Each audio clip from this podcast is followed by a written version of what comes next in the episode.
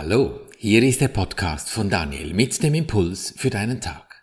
Schön bist du heute mit dabei im Klassenzimmer der Liebe, der Freude, des Friedens und des Glücks. Genieße deine Minuten, dich zu erinnern, wer du wirklich bist. Das Thema heute schriller Weckruf oder sanftes Erwachen. Erinnerst du dich als Kind, wie es war, als dich deine Eltern sanft und liebevoll am Morgen geweckt haben? Dass sie dich vielleicht aus einem fürchterlichen Albtraum herausgeholt haben und du gottenfroh warst, dass das, was du da zusammengeträumt hast, gar nicht wirklich war. Vielleicht hast du selber Kinder und genießt den Moment, wenn du sie sanft aus ihren Träumen holst und mit ihnen den Tag begrüßt. Oder auch dein Partner, den du am Morgen zärtlich und mit viel positiver Energie in die Arme nimmst und dich mit ihm oder ihr gemeinsam auf euren großartigen Tag freut. Ich hatte viele solche Momente. Doch auch diese schrillen Weckrufe. Wie viele Schweizer Männer hatte auch ich als junger Mann Pflichtdienst in der Armee. Mein absoluter Horror dabei, die Mörgen. Da bist du herrlich am Schlafen mit 30 anderen coolen Kollegen in diesem Massenschlägen dann ist morgens um 05.30 der Feldwebel öffnet mit einem Knall die Türe, zündet das Neonlicht an, das dich blendet und brüllt mit seiner Stimme, die mehr einer Kreissäge gleicht als einer feinen Engelstimme. Auf Tagwache! Das Gebrüll habe ich noch heute in den Ohren. Das ist, wie wenn dich jemand mit einem Elektroschocker weckt. Furchtbar für mich war das. Ich brauchte jeweils einen tüchtigen Moment, um mich von diesem fürchterlichen Schrecken zu erholen. Meine Nahtoderfahrung, ja, das war auch ein Weckruf. Ein Weckruf der etwas anderen Art. Wenn das Menschenkleid weg ist, ist das auch ein Erwachen. Ein Erwachen, das ich realisierte, dass ich geträumt hatte, mein ganzes Leben lang. Geträumt, dass dies, was ich hier mit meinem körperlichen Sinnen wahrgenommen habe, echt wäre. Ja, es war wirklich die Feldwebelnummer. Du kennst und erwachst mit einem Schrecken, siehst, wo du wirklich bist.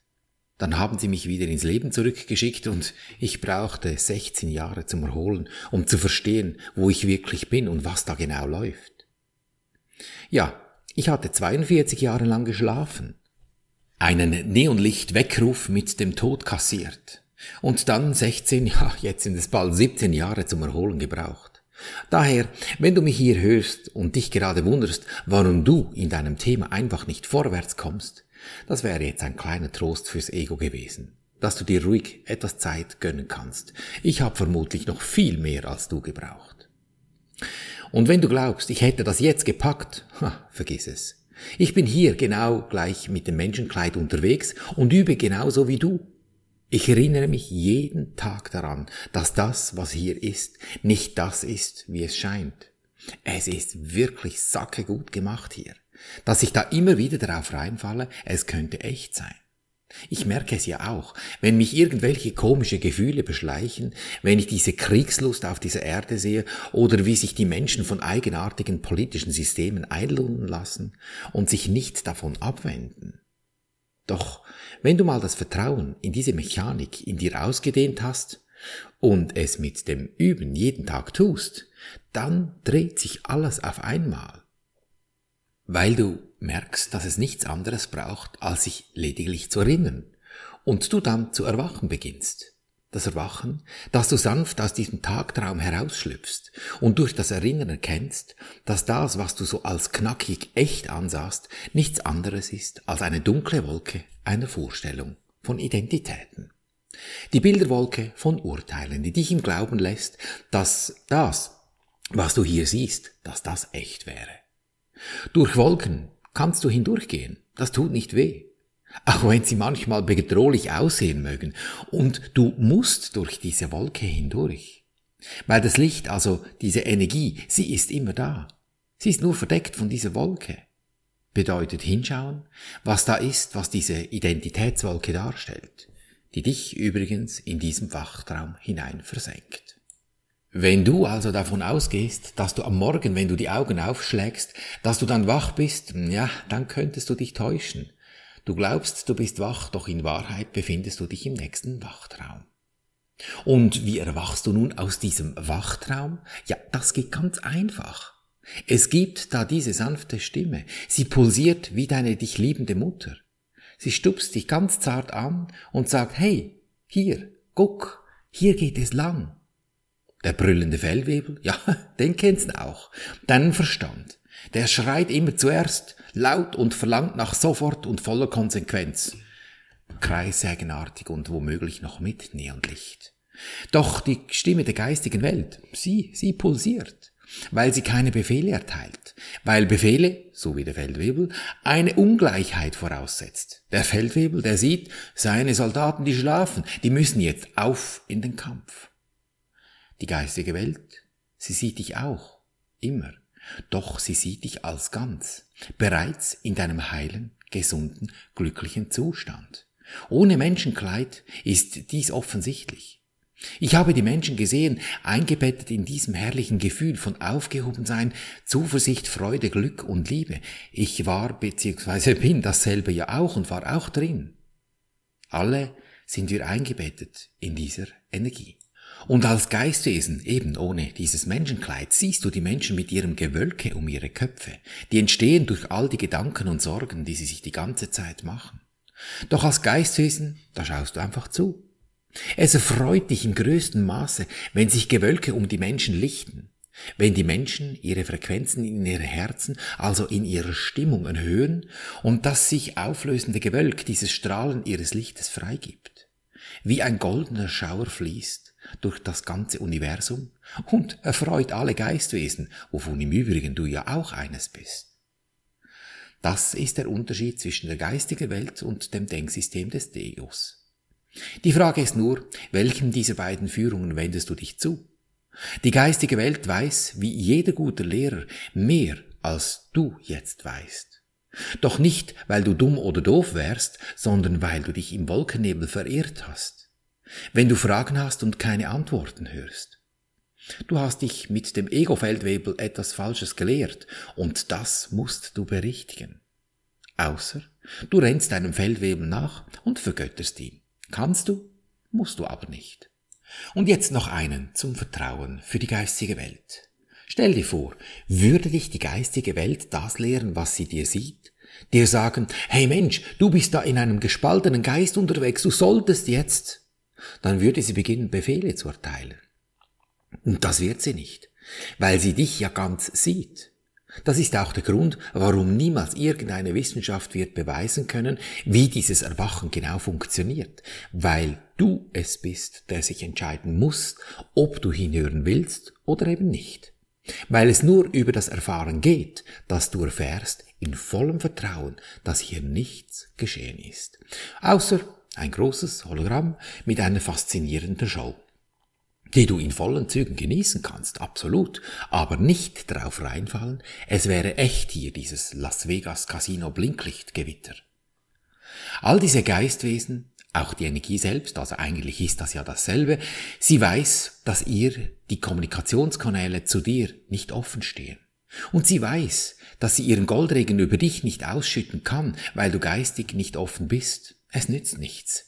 Und sie ist nicht traurig deswegen, Sie wartet geduldig, weil sie weiß, dass alles andere noch mehr dagegen wirken würde.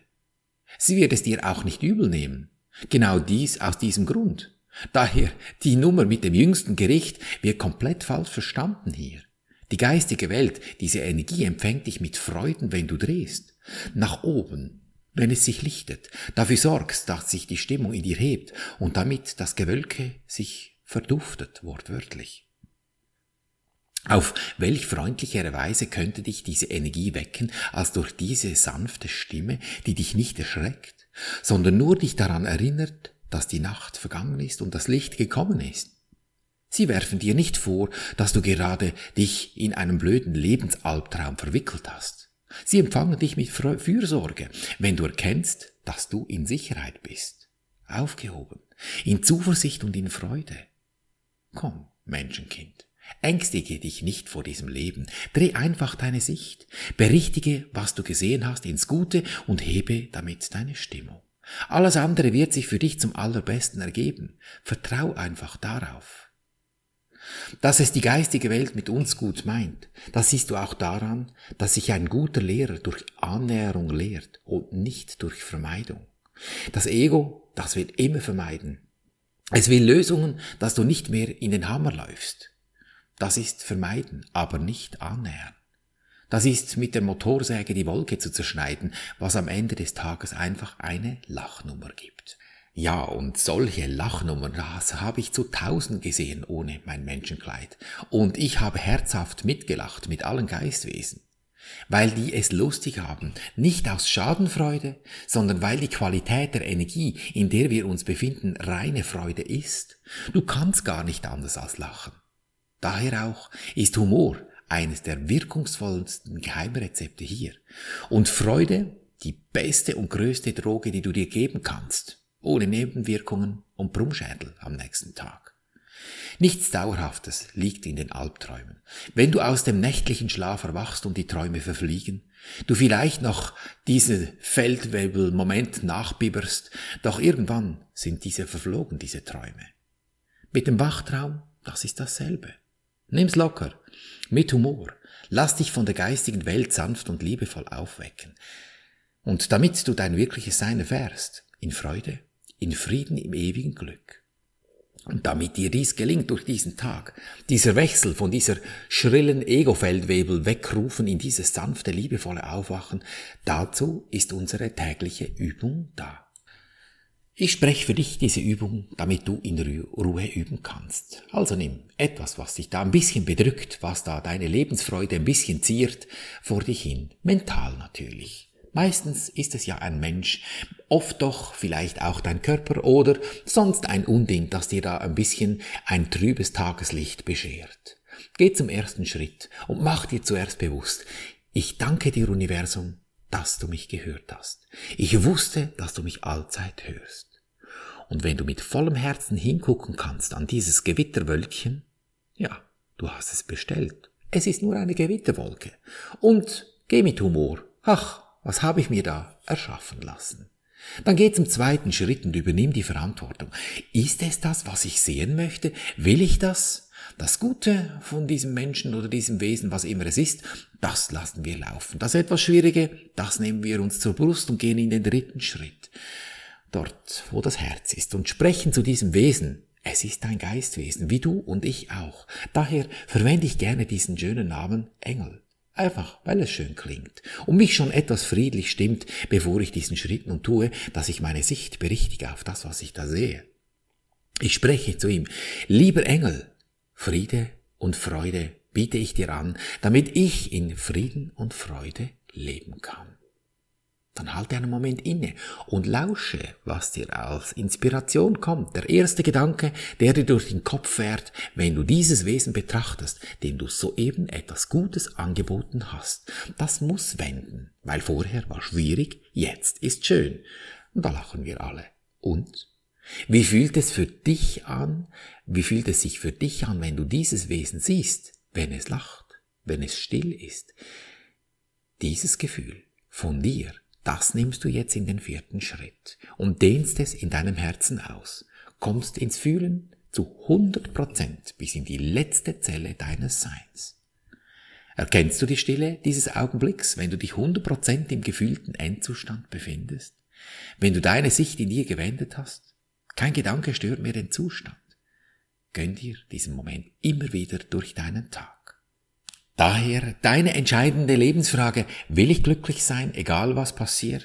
Denn glücklich ist schon, du hast es lediglich vergessen. Erinnere dich. Und so behandeln wir unser Leben gleichermaßen auf allen drei Gebieten des Denkens, des Fühlens und des Handelns. Und du wirst es erkennen an der Natur der zarten Stimmen, die dich leicht weckend umgeben, in Fülle, Gesundheit und Harmonie. Ich danke dir für dein Lauschen und wünsche dir viel Freude beim Abenteuerleben.